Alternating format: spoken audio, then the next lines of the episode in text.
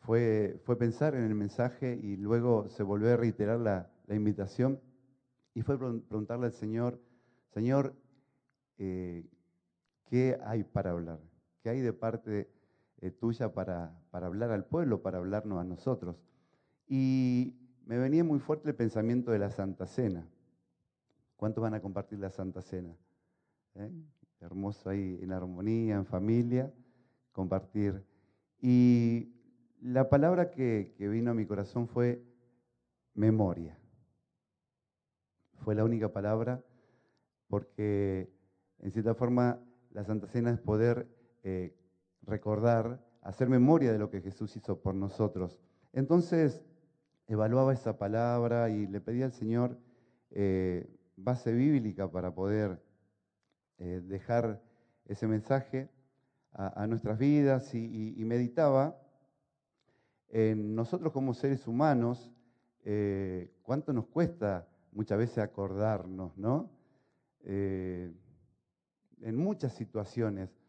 Y estipulaba que, que de repente como sociedad tenemos tiempos de hacer memoria, tenemos un día de la memoria eh, en Argentina, creo, creo, que es el 24 de marzo, si no me equivoco, y siempre se habla para, para hacer memoria de no repetir lo absurdo, lo trágico, ¿no? y situaciones así.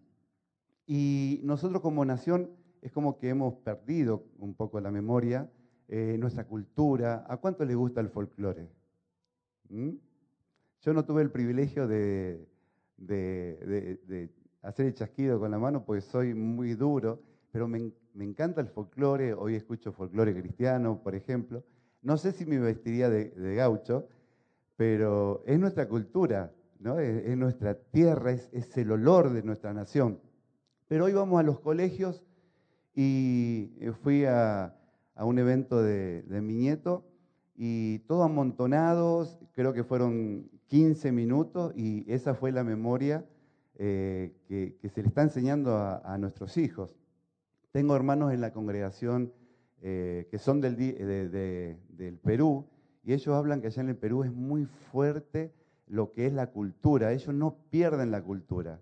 Y sin embargo nosotros como que vamos perdiendo, como que otras culturas se nos van incorporando. Y la nuestra es como que se fue disolviendo por falta de memoria. Es como que nosotros no le, no le pasamos eso a nuestros hijos. Y es una problemática que viene del ser humano. Por eso cosas cíclicas van pasando en diferentes lugares, en diferentes naciones, tal vez por repetir eh, historias, ¿no? Por no hacer memoria, por no tener cuidado, porque hacer memoria es eh, para no repetir lo malo y sí para tomar lo bueno y hacerlo, ¿no? Entonces todo lo que funcionó atrás podemos eh, tenerlo como ejemplo y, realizarlo en este tiempo. Entonces, miraba un poco la palabra de Dios, tengo un versículo base para, para poder asentar el mensaje, Deuteronomio 32, 7.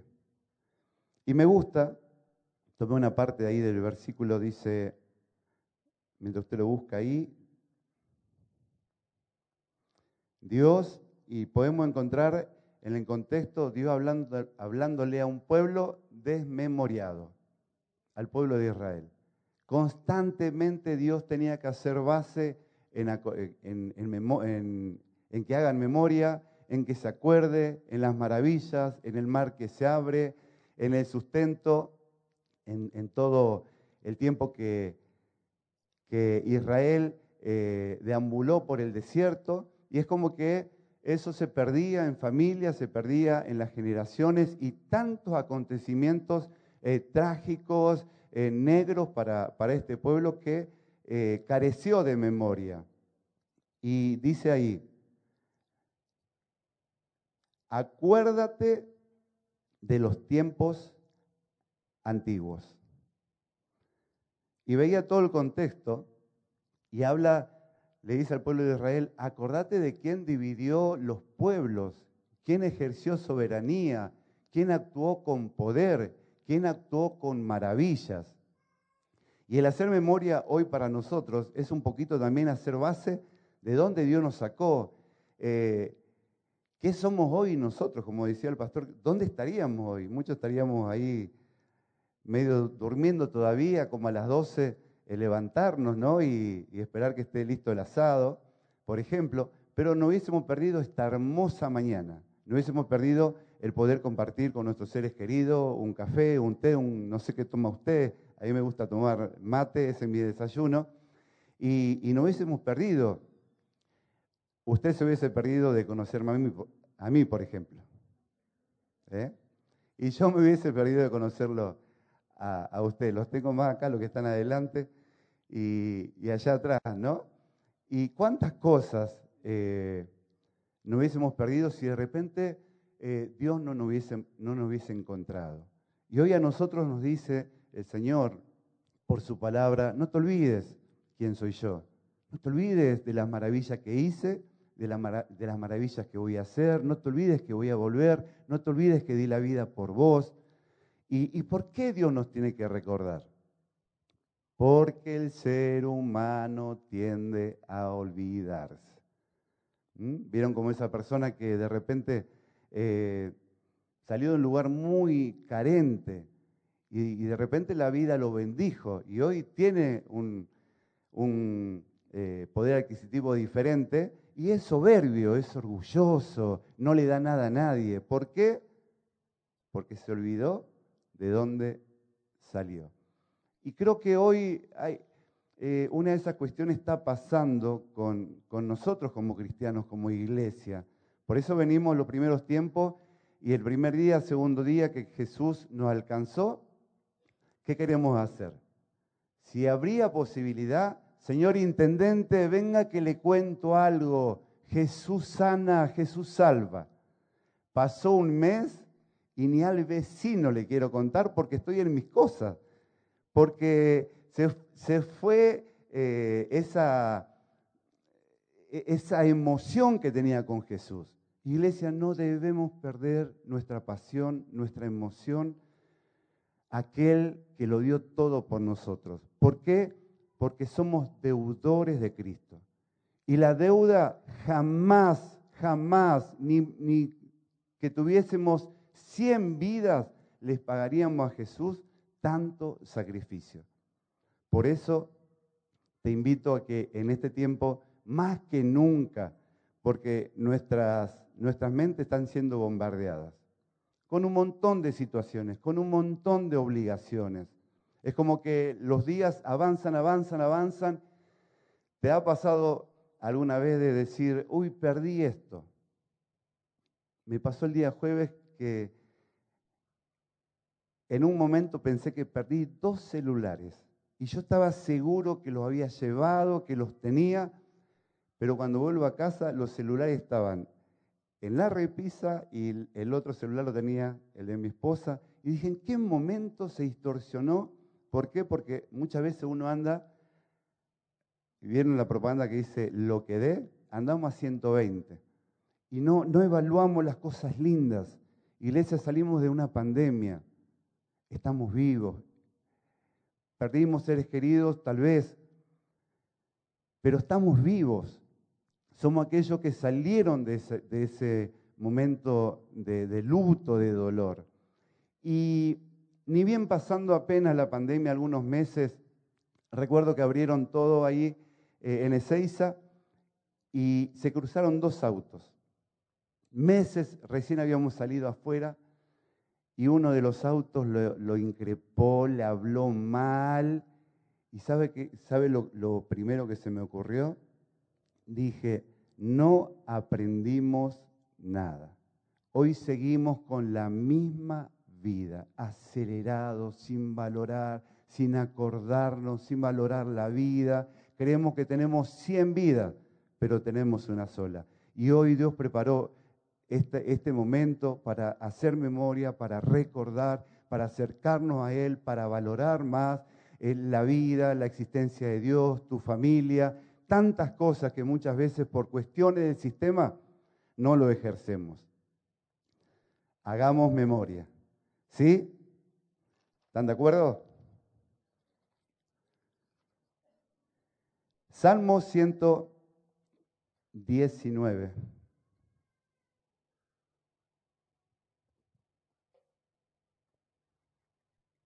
Miren qué lindo. ¿eh?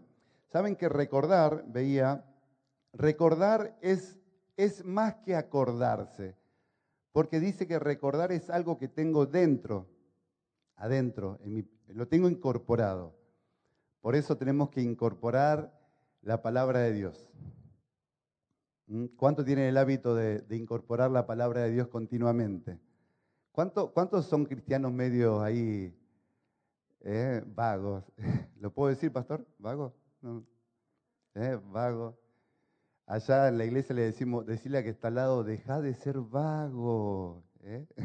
Si te animás, decírselo, no seas tan vago, hay que leer la Biblia, hay que leer la Biblia. Salmo 119, 55, miren qué lindo. Por la noche me acuerdo de tu nombre, oh Señor, y guardo tu ley. Por la noche me acuerdo, es algo que tengo adentro, es algo que está vivo y me extiende hacia afuera. Me acuerdo de Dios. Ni lo bueno ni lo malo me aparta de tener ese pensamiento en Dios. Me estoy acordando de las leyes. Ayer escuchando un mensaje, ¿sabe que me, hizo un pensamiento tan fuerte? ¿A cuánto le costó en su crecimiento de, de su juventud incorporar lo que sus padres le habían enseñado? Aprendió a andar en bici, aprendió a ir al colegio. No se preguntaba cómo hago para ir al colegio. Lo aprendió y lo hacía. Vio natural. Algo y dije, wow, Señor, que así sea mi vida delante, delante tuyo con tus leyes, algo natural, no algo esforzado. Ay, no, no, no, no, no, lo tengo que, que evitar porque la Biblia me enseñó. No, lo evito porque ya lo tengo incorporado. Mi vida cambió. Mi vida fue transformada y ahora me conduzco en las cosas buenas que Dios me enseñó, en sus principios, me deleito en Él y Él se deleita en mí, porque busco agradarle en todo lo que hago, es algo natural. Entonces nos podemos, nos podamos deleitar nosotros eh, en todo momento, no por las noches antes de acostarnos, no cuánta gente hoy recuesta su cabeza y no puede dormir.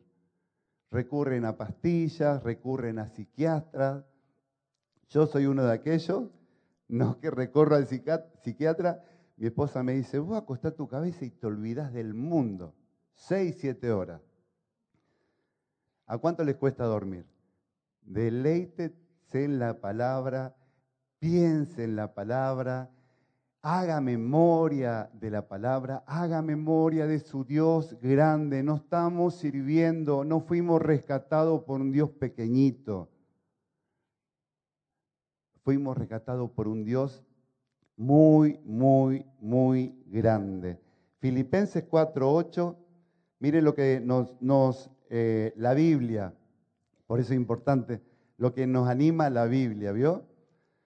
Uno fuera de Dios pensaba en, tantas cosas sin sentido, y la Biblia viene y dice, no, no, a partir de ahora tus pensamientos tienen que ser diferentes, tus pensamientos tienen que ser buenos, pensar bien. Entonces debemos lograr nosotros que no eh, todo lo que venga del sistema eh, no tome lugar en nuestra mente, sino que tome la buena conducción de Dios. Dice Filipenses 4:8, por lo demás, hermanos, todo lo que es verdadero, todo lo honesto, todo lo justo, todo lo puro, todo lo amable, todo lo que es de buen nombre, si hay virtud alguno, si algo digno de alabanza, en esto pensad. En esto. Yo soy el camino, la verdad y la vida. Nadie va al Padre si no es por Cristo, por el Hijo. En eso pensad. Él es, en la sociedad no hay una verdad absoluta. Pero Jesús dice, yo soy la verdad. Y en esto pensad. Invertí tiempo pensando en ese Dios tan grande que por amor envió a su Hijo, a su único Hijo, a morir por mí, a morir por mí. ¿Y cuántas veces nos olvidamos, no tenemos memoria, los problemas, las situaciones, y en vez de en esto pensar, pensamos en todo lo malo. Hay una palabra que, que siempre me, me ronda en la cabeza, dice que en los últimos tiempos muchos van a apostatar de la fe. Y uno como que lo va viendo, porque lo vemos a Dios como el proveedor. Dame el auto, dame la casa, Señor, perdí mi esposa, devolvémela, mis hijos están eh, en situaciones, sacalos. Y cuando no vemos la mano de Dios actuando como yo quiero que ese Dios grande actúe, mi fe se reduce. Y me olvido de mis promesas, me olvido de sus promesas y empiezo a pensar cosas inadecuadas. Y ayer escuchaba una definición de incredulidad. Cuando yo dejo, pienso mal y empiezo a no creer en Dios, le estoy diciendo a Dios, Dios, sos un inservible. No confío en vos. No sé para qué te tengo, Señor. Es lo que le estoy diciendo cada vez que dejo que mi cabeza piense cosas vanas cosas que no tienen sentido. Yo tengo que pensar en la gloria de Dios. Yo tengo que pensar en la eternidad. Yo tengo que pensar dónde estaba antes y dónde estoy hoy.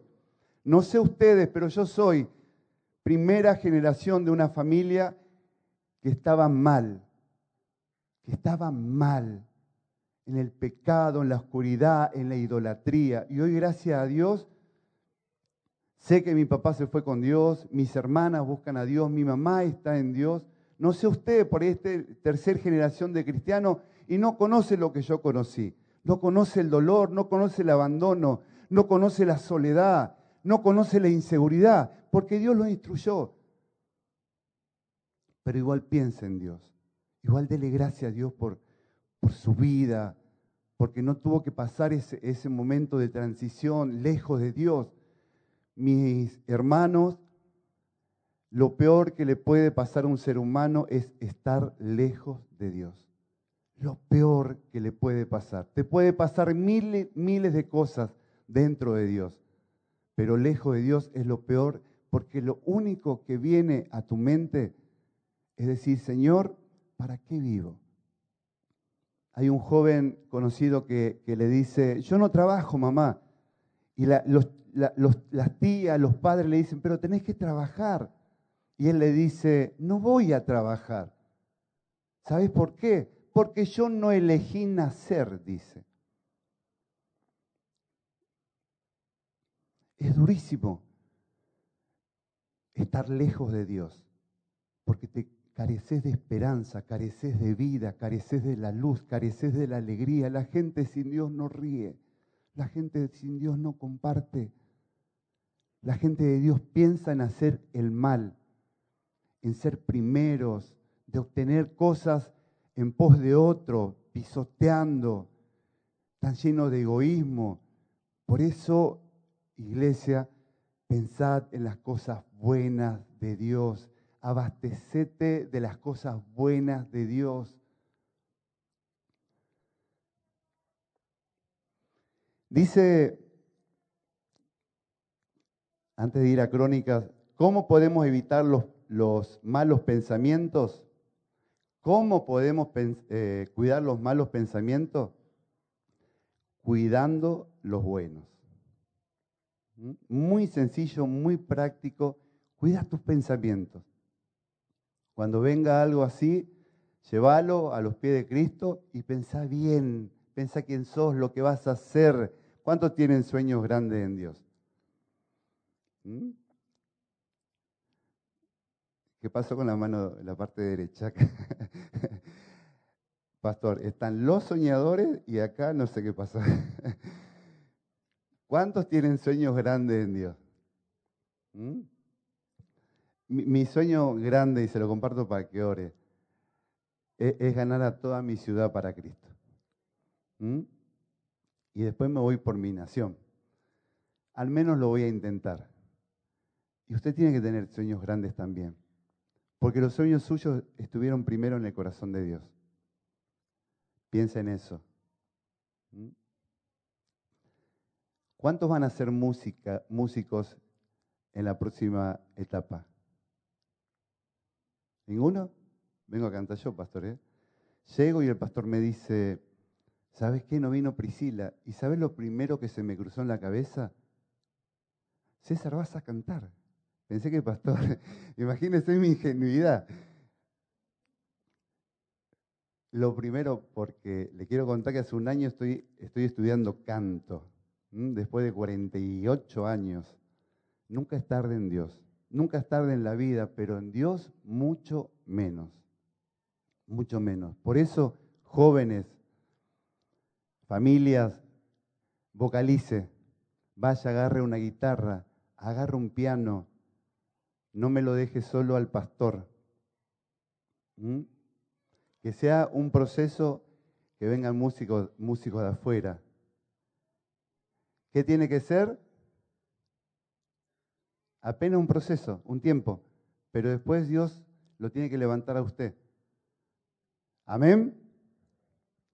Crónicas 16:12. Haced, haced memoria de las maravillas que ha hecho de sus prodigios y de los juicios de su boca. Estamos sirviendo a un Dios grande. Científicamente quieren desaprobar que el, que el mar se abrió. Y no encuentran, no encuentran eh, la herramienta para desaprobar la Biblia. Pasaron más de dos mil años. Dicen, no, ustedes son unos retrógradas. ¿no?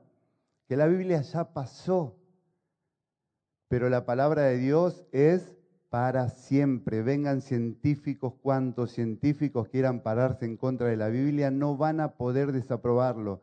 Científicamente está, está probado que nos falta, tal vez lo más ahí estudiosos, un día, ¿no? En el reloj científico. Un día. Un día la cual la Biblia habla que un hombre de Dios detuvo el tiempo. ¿Eso es casualidad o es maravilla? Y eso es un milagro externo. Que Dios sane a un enfermo, que Dios le dé vista al ciego, es, es algo eh, externo, es algo dentro de las posibilidades. Pero que Dios cambie el corazón del hombre yo considero que el mayor milagro del ser humano es ser transformado. la mayor maravilla de Dios es cambiar un corazón pecador por un corazón íntegro. Es la mayor maravilla de Dios. Por eso usted haga memoria. Tal vez no vio el cielo detenerse, no vio el mar abrirse, pero vio su vida cambiar vio a ese hombre del barrio que era ladrón, que era alcohólico, que, andaba en la mala vida y ahora anda, como, como se dice, con el libro negro, hablándole a todos de Cristo. Ese es el mayor milagro. Muchos dicen, no, yo estoy esperando un milagro de Dios. Y yo les digo, ¿y el milagro que recibiste, que cambió tu mentalidad, cambió la dirección de tu vida? no lo evaluás, perdiste la memoria, te desenfocaste. Ya está, con eso no, no pidas más, porque tenemos eternidad. Yo creo que voy a pasar mi eternidad en el cielo. Yo lo creo. Y esa es mi vida. Quiero coronas, la corona que, Dios promete a aquellos que, que le sirven. Por ahí compartimos, pastor, ahí, un tiempo en el cielo. ¿eh? no va a haber mate, creo. Pero hay una eternidad esperándonos por la salvación tan grande que recibimos. No lo menosprecies. No lo cambies por un plato de lenteja. No lo cambies por cosas absurdas. En este tiempo el ocupacionismo está deteriorando ministerio. Está dañando llamados.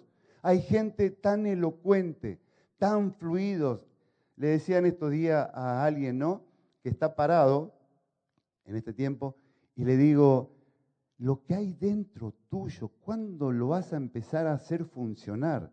el conocimiento de la palabra. Él recorre la Biblia de punta a punta y le digo, te tengo envidia, le digo, ¿no? ¿Y cuánto hay así fuera, desenfocado, iglesia? Porque no han, no han logrado pararse sobre la roca que es Cristo Jesús.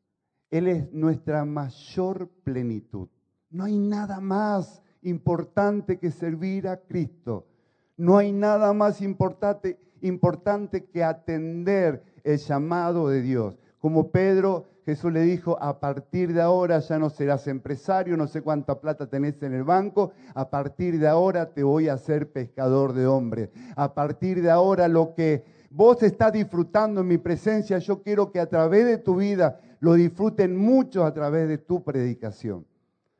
Y hoy Dios está buscando gente con memoria, gente como Pedro, que estén dispuestos a dejar los placeres inferiores y alcanzar el placer superior, que es servir a Dios y vivir una vida rotunda para Dios. Rotunda para Dios. Amén. ¿Cuántos van a hacer memoria? Deuteronomio 8, 10, 11. Cuando hayas comido y te hayas saciado, bendecirás al Señor tu Dios por la buena tierra que Él te ha dado. Cuídate de no olvidar al Señor tu Dios, dejando de guardar sus mandamientos. Dios está de acuerdo con la prosperidad, Dios está de acuerdo con el dinero, pero lo que no está de acuerdo, que ni la prosperidad ni el dinero ocupen su lugar.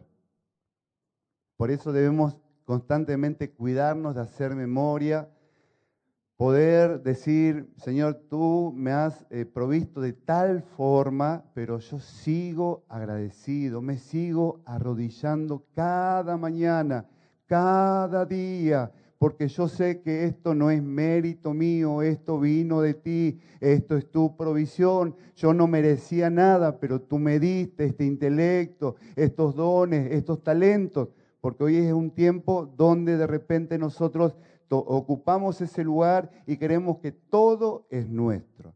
Soy buen músico, es mío. Predico bien, es mío. Y quito, le quito el señorío al Señor le quito el señorío. Pero nosotros debemos aprender a hacer memoria. Mire, terminando.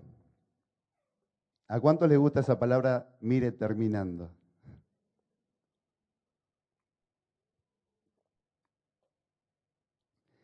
El pastor que predicó el otro día en, un evento grande, él decía que sus hermanos le dicen que era mentiroso, porque él promete que termina bueno, no quiero que usted me diga mentiroso. ¿eh? ¿Qué me ayuda a no olvidar? Mire, esto es muy importante, que como iglesia muchas veces no lo tenemos en cuenta. Haber creído en Jesús y haber experimentado la metonía, metanoia bíblica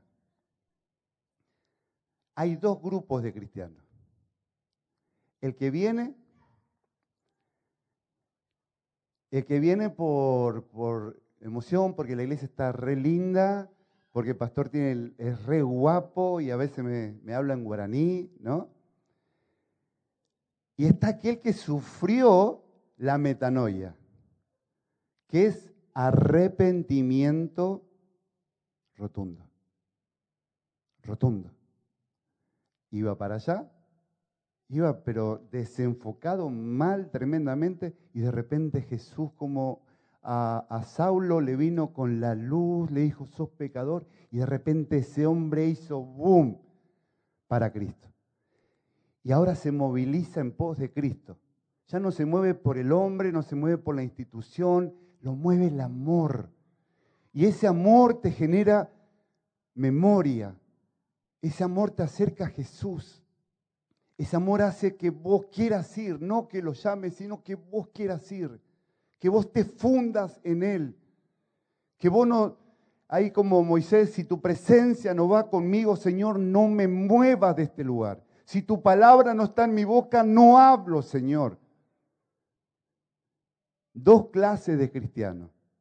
¿Qué clase de cristiano soy yo? ¿He nacido nuevamente? La gente quiere venir a causa de mis cambios a la iglesia o como muchas veces dije yo, si voy a ser como ese, ¿a qué voy a ir a la iglesia? ¿Has dicho alguna vez eso cuando te invitaban? ¿Lo has dicho? Porque uno es como que siempre está pendiente de ver los defectos del otro. Pero iglesia, yo quiero animarles a todos esa metanoia, ese arrepentimiento, ese quebrarte en el corazón. Señor, sin vos no puedo vivir. Sin vos no. El pastor es re guapo, pero yo voy por vos. ¿Eh? El pastor, no es.